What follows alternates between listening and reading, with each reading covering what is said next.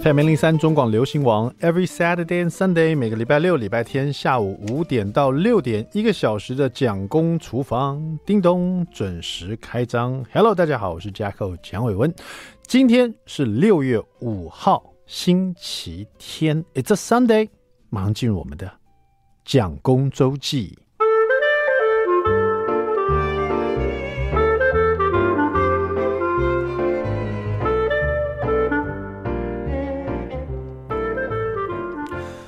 现在小孩子都是断断续续的哈，有时候在家里待一个礼拜，有时候三五天的，有时候因为学校停课，有时候因为可能担心啊，这有有一些同学确诊或者老师确诊了，自行在家里放假，自行在家里放防疫假，所以小朋友在家里时间变长了。那在家里呢，我们就除了他要线上上课啦，那我们也安排一些活动以外呢，那我跟蒋夫人也到图书馆去借了蛮多书哦，在放在家里。让小朋友可以看这样子，呃，但是呢，说实在的，这个在家里的线上学习的这种这种环境呢，或者是这种，或者是他的让小朋友的专心程度啊，其实是有点困难的。我我认为啦，所以，嗯，也是让我们家长，尤其 这个小朋友在家时间长了，就会觉得他怎么那么懒散，或者怎么做做事都不专心，或者是这样那样子的，所以就会。摩擦也会变变比较多，脾气，小朋友的脾气跟大人脾气也会变比较浮躁一点点，所以常常会有一些冲突这样子。那最近我真的觉得说，呃，我大儿子 Jackson 呢比较不容易专心，有可能是我们借太多书。本来想说他在家里啊待那么久嘛，然后因为线上上课，功课也不多，然后也不像长时间在学校，所以我想说在家里挺无聊。最近又一直下雨。他们又不能出去运动，又不可能带他去室内干嘛，所以就会带借很多书，就没想到这个书反而变成一个绊脚石。他到处都放一大堆书，这边看那边看，然后自己就很开心。那这书大部分都是图文书嘛，就已经类似漫画书了，可是又不像，它是图图案比较多，但是呢文字也挺多。那大部分的这种图文书都是现在小朋友比较流行的，就是一些。有关世界各地的一些这个风土人情啦，或者历史文化，把它编成像漫画书一样，这样小朋友看，我们也觉得他可能学到一些东西。可这阵子，因为他的学习能力实在太差了，所以我跟蒋夫人就，呃，算是有心平气和的跟他商量。就本来是你在以前的方式是，你怎么可以这样子？太不专心了，爸爸觉得你最近实在太差了，所以我把书通通收起来，类似像一个惩罚。可是这一次呢，像以前可能会去这样讲，就是说你最近太糟了，所以说卡通不让你看了，或者是说书收起来了。可这次我想说，我改变一个方式来跟他讲好了。我一早起来，他吃完早餐，我就跟他说：“Jackson 啊，爸爸最近呢，决定想来帮你，就是帮你学习到更专心这一点。”我说：“你不觉得你看这些卡通里面的这些主角们啊，他们做什么事都都会遇到很多困难啊，需要突破这些困难。”那你看一集的卡通的主角所遇到的困难，他会拖到第二集去吗？不会，他都在这一集专心坚持的突破这个困难，突破这个挑战，然后呢，达成他的任务。哎，他就嗯，因为讲到他喜欢的卡通嘛，里面的人物啦，或或者讲这个情节，每每一集卡通不都这样演的吗？每一本画漫画书不都这样子吗？对不对？他就哎点头，也同意我讲讲的说法。我说，所以爸爸希望说你可以。拥有这些卡通里的主角啊，漫画书里面的主角，他们拥有的这种专心的能力。我想到怎么帮你了。我说从今天起呢，爸爸呢就会把你必须要做的事情呢写在一张单子上面。比如说，自动的做一些事情，比如自动的把功课给爸爸妈妈看，自动检查自己的功课，自动的把吃完东西把杯呃碗放在那个洗手洗手台，然后把杯子洗一洗，自动的去。整理什么东西，自动的是全部都是以“自动”两个字开始，因为我们不想要在后面追着他说：“哎，Jackson，你记得要做的，Jackson，你记得做那个。”我觉得这样他他他太不主动了，也太不专心在自己的这个事情上面，所以我就把这个单子写好，说这个单子呢就会放在你的这个桌子旁边，然后你每做到一件自动、主动、专心做一件事情，我爸爸就帮你打勾，然后呢。这一个礼拜呢，你都要训练自己的专心以及主动的主动的执行能力。那你如果能够完成它，一个礼拜都达成的话，那么你就可以真的做到那个卡通里面主角或者漫画书里面你所看到这些人物他们这种很厉害的能力。然后 Jackson 说：“哦，这是一种挑战。他听起来觉得也好像没有很难嘛，反反正这些事情只不过我不去提醒他而已。”我说：“但是要给你一点动力跟挑战，就像你看这些漫画的人物跟这些卡通的人物，他们是不是都会遇到困难跟挑战？你这样听起来没什么困难嘛？”他说：“他就。”不知道我想说什么，我说，所以从今天起啊，爸爸会把你所有的漫画书全部都收起来，然后呢，礼拜一到礼拜五，甚至礼拜六、礼拜天啊，你都不会有卡通，没有卡通。说到这边，他就整个啊，为什么？我说这就是为了训练你有这种专心，而且呢，为自己负责的能力。如果说这些卡通里面的主角没有经过这种这种，你知道。好像啊，这种挫折，什么怎么会这样？他没有这样，他怎么会去努力呢？挑战就是必须要努力克服的。所以今天爸爸把你所喜爱的这些漫画书啦，或是这些呃你爱看的卡通，先把它暂时停掉，你才会有真正出现自己专心的能力，而且这个执行力去自动自发去做这些事情。如果说爸爸发现你一个礼拜下来，这张纸上都打满了勾勾。你都有自动自发做到这些这一点的话，你就可以恢复看漫画书或是看这个卡通的这些乐趣了，好不好？这个这个给你的等于说给他一个目标了，你知道吗？然后所以说我而且我说法是心平气和，一开始说我要帮助他，然后先告诉他他应该想要成为什么样的人，然后再跟他讲我们应该怎么做，他的目标很清楚，接下来最后才跟他讲。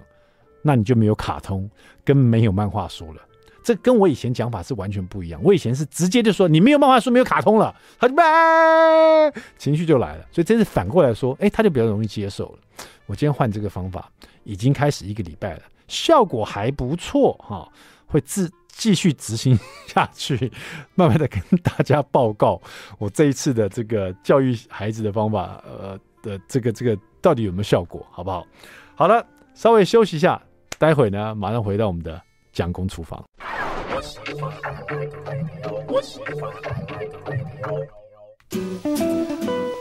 FM 零三中广流行网蒋公厨房，We're back，我们回来了。我是加寇蒋伟文。第二段第一个单元，蒋公来说菜。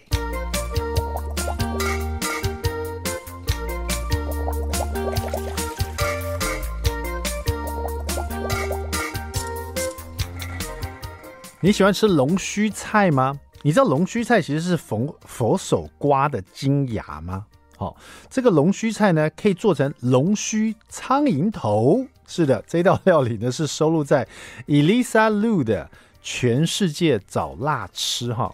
那前面呢，他他特别提到说，其实啊，这个龙须菜啊，你只要清烫起来，啊，加一点点嫩姜丝，然后再拌一点盐，再撒上这个姜油啊。那龙须菜就很好吃了，而尤其很适合这吃素的人。那他这边也提供了一道这个龙须苍蝇头，这一道菜呢，也特别的没有加入任何的绞肉啊。大家知道苍蝇头其实是非常绞肉的，可是在这一套龙须苍蝇头其实蛮适合。呃，吃素的人来吃哈，这个没有放绞肉，也不影响它的亮眼哈，香辣爽口哈，应该很快就会盘底朝天了。我们来看看怎么做哈。龙须菜一把，大概三百五十到四百克，然后需要一些湿豆豉哈，然后再加上萝卜干啊，然后还有这个辣椒、大蒜、枸杞啊，配个色，然后酒是用黄酒类的啊，非常香气非常浓郁的绍兴酒。啊，再一点点盐就 OK 了，因为这里面有用到这个湿豆豉啊，我觉得如果不是盐的话，也许放一点点糖也不错哈。好，那个龙须菜呢，先把它洗干净，然后你要把它摘掉那种太长的这种，它那个卷曲哦，太长的卷曲的地方呢，它这个纤维比较粗哦，这个部分就把它尽量把它摘掉，因为你要吃比较嫩的感觉哦，太粗吃起来就觉得有点硌牙哈。然后呢，把它切成大概一点五公分的小段，因为我们要做苍蝇头哈。大部分我们在外面吃的龙须菜，要不然是快炒，要不然就是凉拌的啊，都是比较长一段的。这里我们要把它切一点五公分的小段啊。然后萝卜干切丁状啊，呃，这边要用的最好是不要太咸的，比较带甘甜的萝卜干。那如果说你萝卜干是很咸的那种的，你就要要泡水啊。就是泡水，然后大概三到五公分吧，然后取出来五三到五分钟啊，不是泡水三到五公分，三到五分钟泡水，然后用手把它抓出来，然后把这个萝卜干在手掌里面挤压沥干啊，然后大蒜呢，你把它拍碎，然后把它切末这样子。啊，然后辣椒就切小段，哈，这边辣椒切小段，就是要跟着枸杞差不多一样，就是你把它切小小段啊，这个段是跟你刚刚切龙须菜段差不多，然后也跟枸杞的长度差不多，哈，这样大家都一小段一小段这样子，看起来就很美观。好，那枸杞就泡水，然后把它泡到软，然后拿出来沥干这样子。然后这个锅子热了以后呢，你就加大概一大匙到两大匙的油，哈，先把蒜跟辣椒呢。先把它炒翻炒一下，把那个蒜的香气跟辣椒的一些辣辛辣味，先把它炒在这个油里面去，然后再加入萝卜干。这个萝卜干刚刚我们是特别提到说要用手掌把它压挤干了，这个水分把它压挤干，然后放在里面一起把它炒干、炒香，炒到油亮了哈。然后这个油呢有了蒜。辣椒的辣气、香气，然后有蒜的香气，再加上这个萝卜干的咸香味哦，这时候就把湿的豆豉哦也把它放进来一起拌炒哦。湿豆豆豆豉一下进来，那个酱香气也会出来哈、哦。这时候就要把大火转的稍微中火一点点，可是锅子还是挺热的。再把你的龙须菜切小段一起丢进来，然后一起翻炒哈、所以说你要把这个里面的热油啊，这个热油你都蒜香。辣椒的辛香味，萝卜的这个干咸香哈，然后就加了豆豉的酱香，然后把这些呢跟龙须菜一起翻炒入味哈，最后加一点点盐或者是加一点糖啊，调个味这样子，你自己尝尝看。然后起锅前呢，在锅边淋一小匙，呃，大概。一小时一大匙好了，淋一大匙黄酒类的东西，比如说绍兴酒这种酒一淋下去啊，你就可以闻到很香的香气。最后最后再把枸杞丢进去，略略的拌炒一下，大概三五秒钟啊，就可以起这个把它盛起来了。那你的龙须苍蝇头就完成了哈。好，在家里试试看这道非常好吃，然后又很这个朋友来了，很快速就可以完成。的很适合的下酒菜哈，但如果你吃素的话，哎，吃素的人也可以喝酒吧？所以好像不行吧？我我不是很确定，但是很适合做下酒菜，它是一道素菜。那如果你很吃吃荤的人呢，你在前面呢也可以把绞肉放进去，把肉把它炒香了。就是你在炒大蒜跟辣椒的时候呢，可以一起炒一些绞肉啊，让这道菜再增添一些肉香啊。或是有的人是无肉不欢的，也可以用这个呃，就是龙须菜搭配绞肉来做你喜爱的龙须苍蝇头。反正基本做法你已经知道了，剩下来就是自己的创意了。谢谢我们 Elisa Lu 的全世界找辣吃。稍微休息一下，待会马上回到蒋公厨房。I like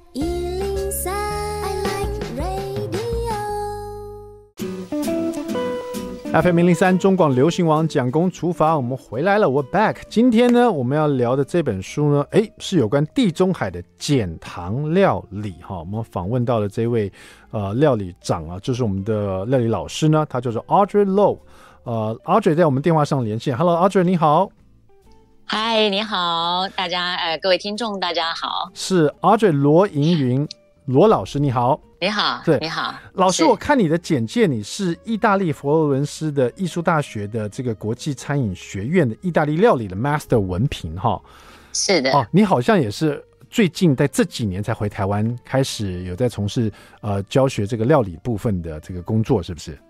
是的，是的，嗯，那呃，因为这本书是有关地中海减糖料理啊，但是你所学的是有关意大利料理，所以在刚开始在做这本这本书的时候，你做了什么样的选择？怎么样让自己的这个呃料理所长可以配合这个当初这本书最主要的主题呢？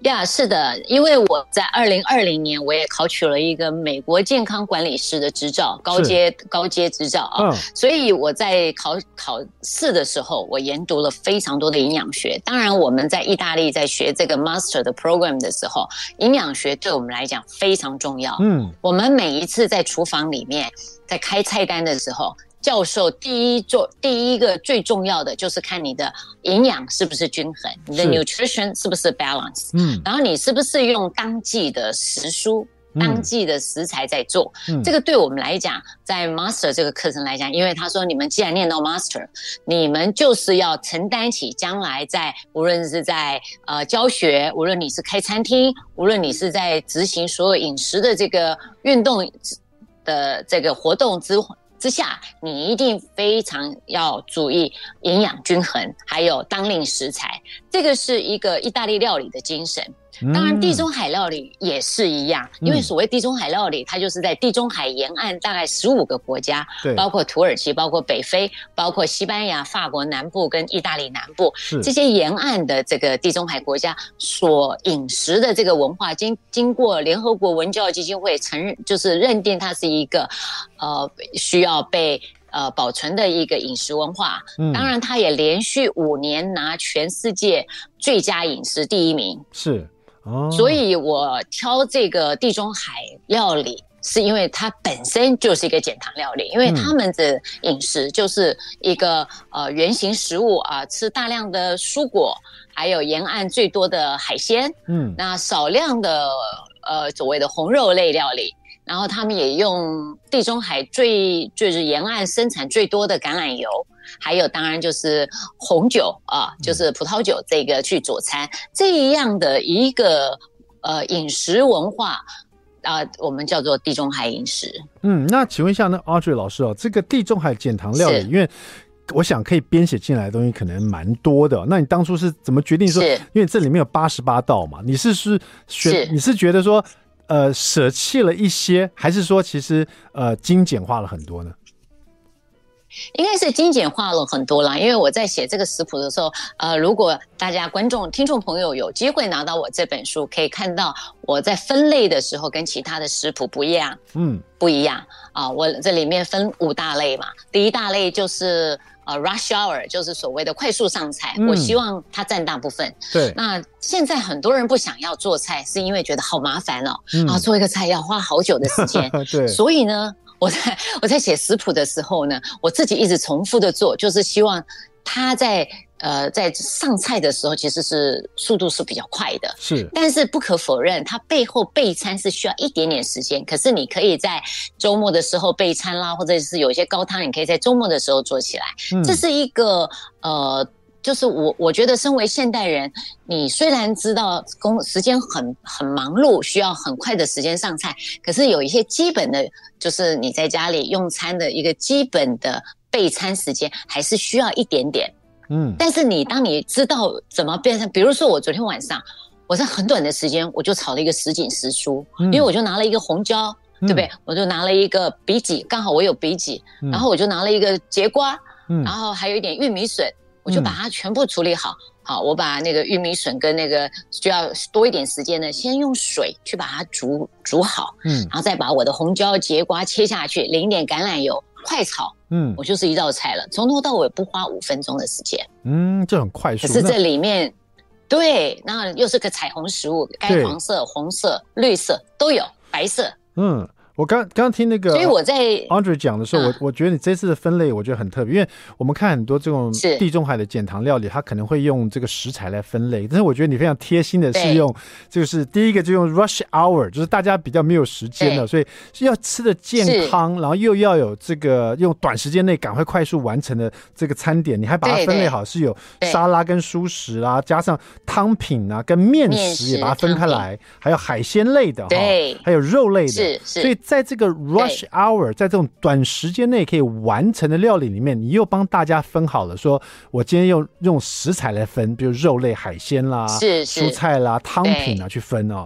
这样子大家在使用上就更方便了哈。就是说我今天时间很短。嗯可是我想要吃肉，我就赶快翻这一页来看，对不对？我时间很短，对对，那天气冷冷，我想喝一碗热腾腾的汤，我就看汤这样子。是，那我时间很短，对。但是我今天没有什么食欲，我想吃沙拉，我看沙拉就好了，这样子。是哦，非常的方便哈。没错，没错。那接下来几个章章节也是特别替大家讲想，我觉得大家在 weekend 的时候时间比较多的时候，在周末假期，是你就有这个周末假期的这个 brunch，就是说中餐跟早餐一起吃。更丰富一点的东西，对不对？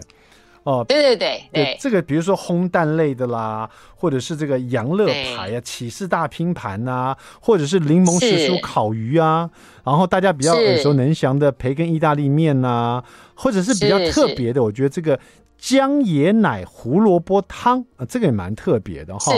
然后还有一些真的很意式的，比如说托斯卡尼的这个番茄面包丁的沙拉，这种感觉上它是茭白笋与鸡肉起士的烤饼哈，这些都我觉得蛮适合在周末的时候，呃，就是慰劳自己一下，吃一点比较不一样的、比较异国风味的东西，这样子哈。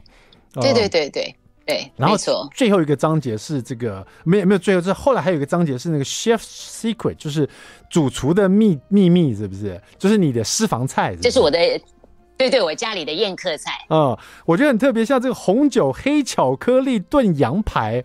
那我感觉好像是电影里面会会塑造出来的一道料理的感觉哦，就很很很罗曼蒂克的感觉哈。鲜对鲜虾与番红花炖饭哈，这些就是你自己对这种比如说番红花这类比较比较珍贵、比较不太一样的这个调味料或者是这个食材啊，嗯，来做的这个一道料理啊，就放在这个 Chef Secret 里面这样子。最后这个还有后面这个 Yummy Healthy 是什么嘞？就是又又 OK Yummy Healthy 哈，嗯。哎，Yummy Healthy 是我在设计这个菜这个食谱的时候，为了呃，就是老年族跟幼龄族所谓的牙口啊比较没有那么那么强壮的这个族群，是是设计了十几道营养又非常好吃的。这个菜单，啊、那希望这些，那我在我在教学里面的时候，我有得到非常多的回馈。是是是有一位七十几岁的老太太吃了我里面的一个花椰菜体育意大利面，嗯，她跟我说：“老师，好好吃哦，我可不可以天天吃啊？”如果我说。他说他我他说我牙口不好，可是我吃到这个呃好好吃，然后我又觉得我可以吃到这么多花椰菜跟番茄，嗯、他觉得超开心的。嗯，所以因为这个这个七十几岁的这个学员给我一个回馈，所以我决定在这个 Yummy Healthy Food 里面呢设计了十几道。给小孩子跟老人家，当然年轻人，我们健康的牙齿的也可以吃，因为它非常好吃。好，待会回来我们就我待会我们就来问这个我们的 Audrey 老师啊，有关这个好好吃的这道花椰菜酱提鱼意大利面来怎么做，好不好？好，待会回来我们来听听这道菜，别走开，马上回来。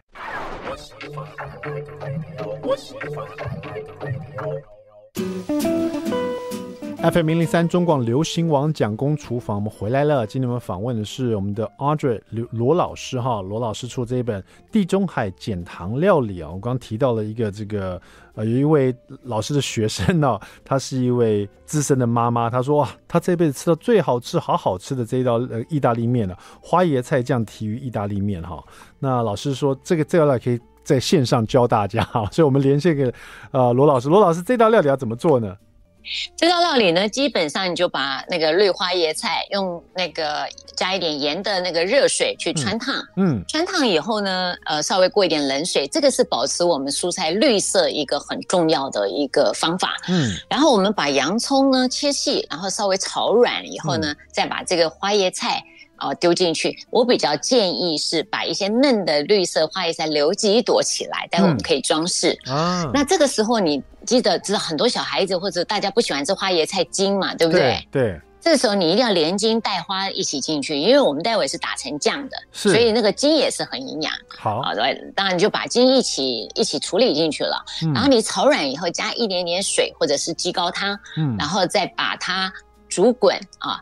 再用调理机把它打成酱，是这就是我们的基础。OK 的花椰菜酱。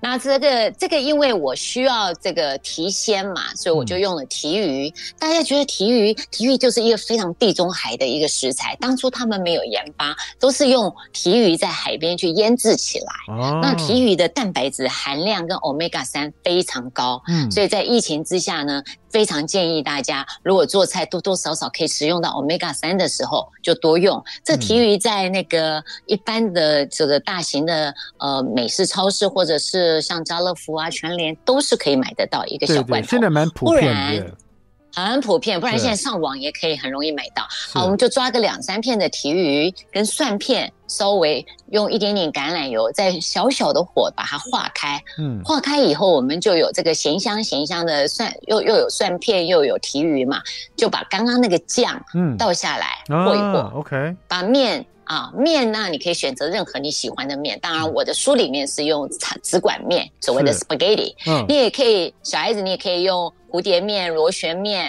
呃，或者是任何你喜欢的面条。是，当然直管面，我个人是比较喜欢啦，所以我直管面大概是煮八，如果你就照那个那个包装上面的建议，几分钟就是几分钟啊。如果是八分钟就是八分钟。在意大利，我们接受到非常专业的训练，就是意大利面一煮。一煮好，我们并不会过滤到一个 container 里面，一个筛网里面，我们直接把这个热的倒在我们热的酱汁里面，这是一个很重要的步骤，这是一个非常专业的步骤。倒过来以后呢，我们我们就赶快拌炒，嗯，拌炒，把它那个酱跟面乳化。所谓，因为我们里面已经有油脂了嘛，对不对？是，有油脂有酱，然后把面。面这个时候会释出一些淀粉，所以这个淀粉跟着我们的酱呢，就会产生一种乳化作用，所以这些酱就会很漂亮的在附着在我们的面上面。嗯，这个时候就完成我们那么简单的花椰菜提鱼意大利面。哦，而且老师这边还特别又加了一个风味的这个风干的呃番茄在这里。对对对对对对，因为台湾这个玉米番茄很多嘛，小番茄很多，吃不完怎么办？你就送进烤箱，或者是没有烤箱啊也没关系，你就用家里的小小烤箱，利用比较低的温度慢慢把它烘干。嗯，那如果是用啊烘干以后，就是现在大家可能都会有气炸锅，嗯、可以用气炸锅用低温这样去去烤它吗？呃，基本上我是没有使用，不好意思，因为我没有使用过气炸锅，所以不知道气炸锅是不是可以这样。哦、但是大家听听众可以自己用自己的方式，对，因为风干以后的番茄，它的甜度是增加的，嗯，然后风味是浓郁的风味是浓郁的，okay, okay. 对，所以如果你没办法烘干，你用没办法所谓的去风干的话，用新鲜的小番茄也是很好的。好，我知道，就增加一个特别的这个酸甜味在后面，对不对？风味，对对对，风味在那边。那我一定要听帮这个听众们问一下哈，有的人呢就喜欢问说，老师老师啊，如果我不要用提鱼，我可以用什么样的咸香味来取代这个提鱼啊？OK，也是哦，呃，我最近很喜欢用我们台湾的老菜包。嗯，哎呦，这个很特别啊，吃。对，吃素的人呢，你就用老菜脯。嗯，老菜脯的咸香跟这个花椰菜其实是非常搭的啊。哎，这个大家听了就哎太好了，那我们就用老菜脯吧。哎，这个这个大家可以试。用老菜脯。其实我平常在料理蔬菜的时候啊，嗯，我都会切一点老菜脯进去啊。OK，好，那就是用老菜脯的咸香去提这个蔬菜的鲜甜。是是太好了，那个这个大家就学到了哈。那另外呢，因为我呃刚刚在广告的时候，我有问过老师，老师说最近因为疫情的关系啊，其其很多的人啊，在家里，老师建议他们吃的东西，在尤其地中海的饮食，就是尽量让身体也摄取好的油，然后呢多样色彩的这个蔬菜，然后让自己身体不要发炎啊，对不对？所以说，其实地中海料理很适合在疫情的时候大家来食用，让自己这个身体呢可以有一个均有一个比较稳定的状态哈。那老师是不是推荐大家可以做一些汤品，在这时候呃可以喝呢？如果身体有这种发炎的状况，是是是，我我有个朋友他确诊了，一直在发烧，我就问他说：“你吃了什么东西？”嗯、他说：“哎呀，我前一天晚上喝了可乐，我吃了一个 hamburger，对啊，吃一个汉堡。”我说：“你，然后第二天就烧了三十九度。”我说：“你立刻停止吃这些东西。”他说：“那我要吃什么呢？”我说：“你有没有带着我的书在身上？”他说：“有。”我说那因为他们家有佣人嘛，这是家里的人会帮他煮煮煮去他隔离的地方。我就说你先来吃蔬菜汤，嗯、所以我在食谱里面在 Russia 里面有一个羽衣甘蓝蔬菜汤啊。OK 啊，羽衣甘蓝蔬菜汤它本身呢是因为有加了，就是基本上就是用洋葱、芹菜、呃那个番茄、胡萝卜去做基底，是，然后。经过我们把它炒熟软化之后呢，呃，你可以加鸡汤或者是水去变成高汤。嗯，然后这个汤品里面可以加现在大家在超市很容易买到的羽衣甘蓝。是啊，羽衣甘蓝我们把它切碎就下去一起煮，它就、嗯、它就已经是一个非常多蔬菜的一个汤品。是，然后也很容易入口。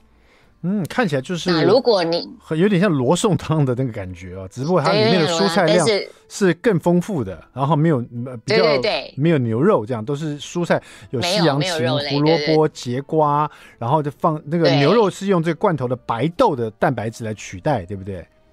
哎，对对对，用豆类，你可以用毛豆，你可以用罐头的白豆、嗯、或者是红腰豆，嗯，都可以。增加蛋白质的摄取。对、嗯，因为你这样吃，它本身这个食物不燥，对，然后是很温和。你要吃的时候淋一点橄榄油。嗯它又有带点油脂，嗯，那它对于身体这个又需又可以摄取很大量的蔬菜跟纤维，这个时候我们的肠道需要很好的肠道纤肠道菌嘛，嗯，那蔬菜纤维膳食纤维是一个养好肠道菌一个非常好的食物，所以这个时候我们大量的吃蔬食，可是你要知道大量吃蔬食就不是一直一直去吃一大盘炒菜嘛，你还是吃不下那么多，对。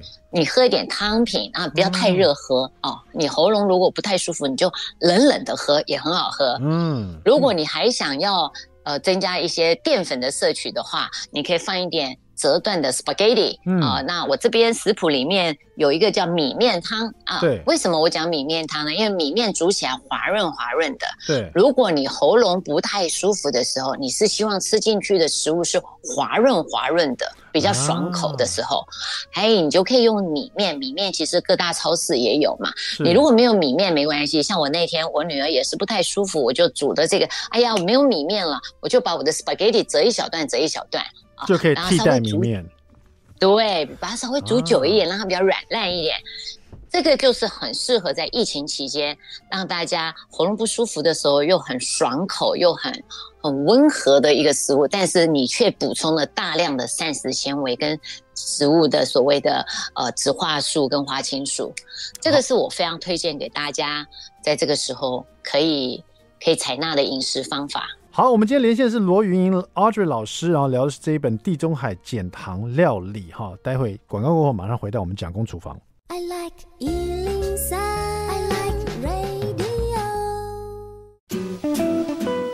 FM 零零三中广流行网蒋公厨房，我们回来了。今天呢，我们连线的罗老师 Audrey 罗，呃，聊的是他这一本地中海减糖料理啊。刚刚在广告的呃前呢，我们就已经聊到了很多，不管是在疫情之下，让这个吃这个地中海料理呢比较健康，而且让自己身体比较不会发炎呢、啊。